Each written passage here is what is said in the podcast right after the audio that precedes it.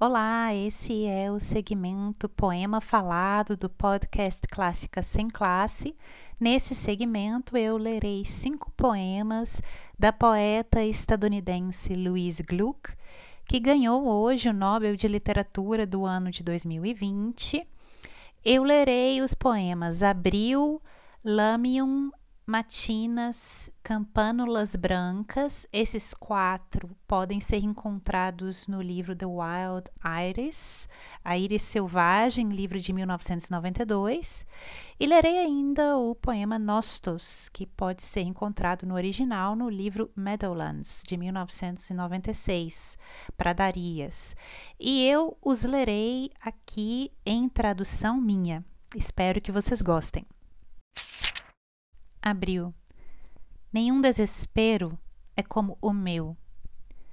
Não há lugar para vocês neste jardim, pensando essas coisas, produzindo os cansativos sinais exteriores. O homem a capinar deliberadamente uma floresta inteira. A mulher a mancar, recusando-se a trocar de roupa ou a lavar o cabelo. Vocês acham que eu me importo se falam um com o outro? Mas quero que saibam que eu esperava mais de duas criaturas que receberam mentes.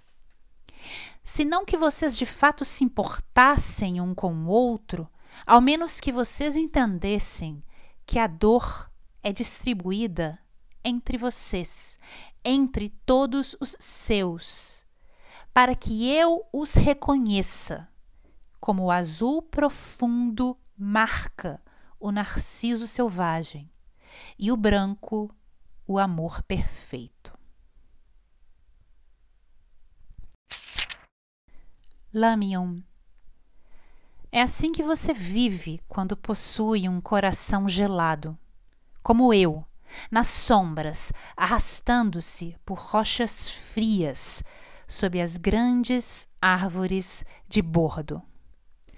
O sol mal me toca. Às vezes eu o vejo no início da primavera, nascendo ao longe. Logo, folhas crescem sobre ele, escondendo-o completamente. Eu o sinto brilhar através das folhas, errático, como alguém a bater na lateral de um copo com uma colher de metal. Nem todos os seres vivos requerem o mesmo grau de luz. Alguns de nós produzem sua própria luz. Uma folha prateada como um caminho que ninguém pode usar, um raso lago de prata na escuridão sob os grandes bordos. Mas você já sabe disso.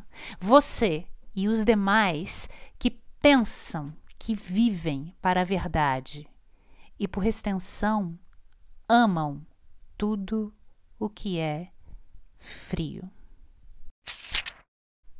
Matinas. Você gostaria de saber como eu passo meu tempo? Eu ando pelo gramado da frente, fingindo arrancar ervas daninhas. Você deveria saber que nunca estou arrancando ervas daninhas de joelhos, puxando tufos de trevo dos canteiros de flores. Na verdade, estou procurando coragem, alguma evidência de que a minha vida vai mudar. Embora isso leve uma eternidade. Estou buscando em cada moita a folha simbólica. E logo o verão já está acabando, as folhas já estão ficando amarelas. Sempre as árvores doentes em primeiro lugar, a morte a virar amarelo brilhante, enquanto alguns pássaros pretos executam seu sonoro toque de recolher. Você gostaria de ver minhas mãos? Tão vazias agora quanto na primeira nota. Ou será que o objetivo sempre foi continuar sem nenhum sinal? Nostos. Havia uma macieira no quintal, isso deve ter sido há 40 anos, e atrás apenas prados. Montes de açafrão na grama úmida. Eu estava naquela janela, no final de abril, primavera, flores no quintal do vizinho. Quantas vezes a árvore realmente floriu no meu aniversário, no dia exato, nem antes nem depois? Substituição do imutável pelo que se desloca, o que está em evolução. Substituição da imagem pela terra implacável. O que eu sei deste lugar. Por décadas, o papel da árvore assumido por um bonsai, vozes vindo das quadras de tênis, campos, cheiro de grama alta recém-cortada, tal como se espera de um poeta lírico. Olhamos para o mundo apenas uma vez na infância. O resto é memória. Campânulas brancas. Você sabe o que eu fui, como vivi? Você sabe o que é o desespero. Então, o inverno deveria significar algo para você. Eu não esperava sobreviver, a terra a me suprimir. Eu não esperava acordar novamente, sentir na terra úmida o meu corpo, capaz de responder novamente, lembrando-se depois de tanto tempo de como se abrir novamente na luz fria do início da primavera. Com medo, sim, mas no meio de vocês novamente. Chorando, sim, arriscando a alegria no vento áspero do novo mundo.